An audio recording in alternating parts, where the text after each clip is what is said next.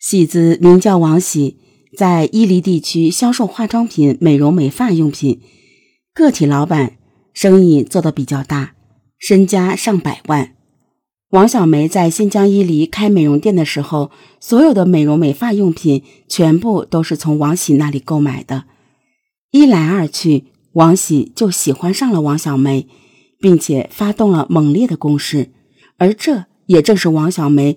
举家搬离伊犁地区的原因，王小梅明确的拒绝了王喜。她表示，她已经成家了，有孩子了，不会抛弃家庭的。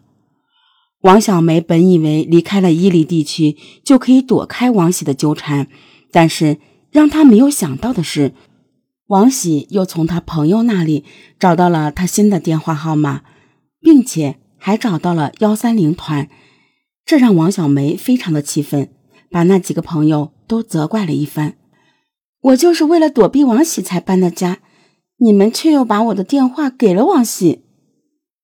警方从王小梅朋友那里了解到，王喜在幺三零团的确到过王小梅的家，但是王小梅并没有给王喜好脸色看。更重要的是，通过调查，警方发现王喜的体貌特征与案发那天。现场附近出现的那个黑衣男子非常吻合。警方很快找到了王喜。王喜说自己的确非常喜欢王小梅，从伊犁一直追到了幺三零团，但是没想到还是遭到了拒绝。他现在已经完全放弃了。警方对王喜案发时的行踪进行调查，发现王喜可能真的没有作案时间，而且。现场斧子和棍子上的指纹也不是王喜的。在二零零四年，指纹库还没有那么完善，所以在一个星期后，现场斧子和棍子上的指纹才找到了它的主人，是一个叫刘明的人。刘明在出事两年前因为盗窃被判了刑，案发前两个星期刚刚刑满释放，整天游手好闲，偷鸡摸狗。案发时，刘明居住的地方离现场只有三四公里。据邻居们回忆，案发时现场好像的确有个人很像刘明。如果真的是刘明为了盗窃而杀人的话，为什么现场财物分文未少呢？警方开始寻找刘明，但是却发现刘明失踪了，怎么也找不到他。警方无奈之下，再一次回到现场进行复查。这一次，警方对放在客厅桌子上的小板凳产生了好奇。记得当时死者的丈夫说，这个小板凳是在他打扫屋子的时候放上去的。但在复查的时候，死者的丈夫却说，当时打扫卫生的时候，他嫌凳子的腿脏，是把凳子四脚朝天放在桌面上的。但是现在这个小板凳是四条腿朝下。立在桌子上的，也就是说，在死者的丈夫离开这个屋子之后，有人曾经动过这个板凳。究竟是谁出于什么样的目的动过这张板凳呢？经过再次勘查，警方在板凳的底部发现了一根女人的头发，这根头发正是死者王小梅的。除此之外，警方还在板凳的斜角发现了一丝血迹。经鉴定，也是死者王小梅的。这时，警方才把这个小板凳确定为作案工具。看来，凶手是进屋之后就地取材，制造了这起命案。刘明依然杳无音讯。这天，警方抓获了两个盗窃商店的未成年人，一个十一岁，一个十三岁。据两人交代，他们有一个小团伙。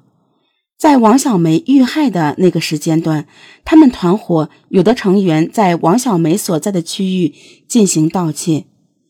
尽管这个团伙都是十一二岁的未成年人，杀害王小梅的可能性不大，但是警方为了从他们身上发现一些线索，还是全力追捕团伙的其他成员。正在这个时候，刘明找到了。面对警方的询问，刘明说。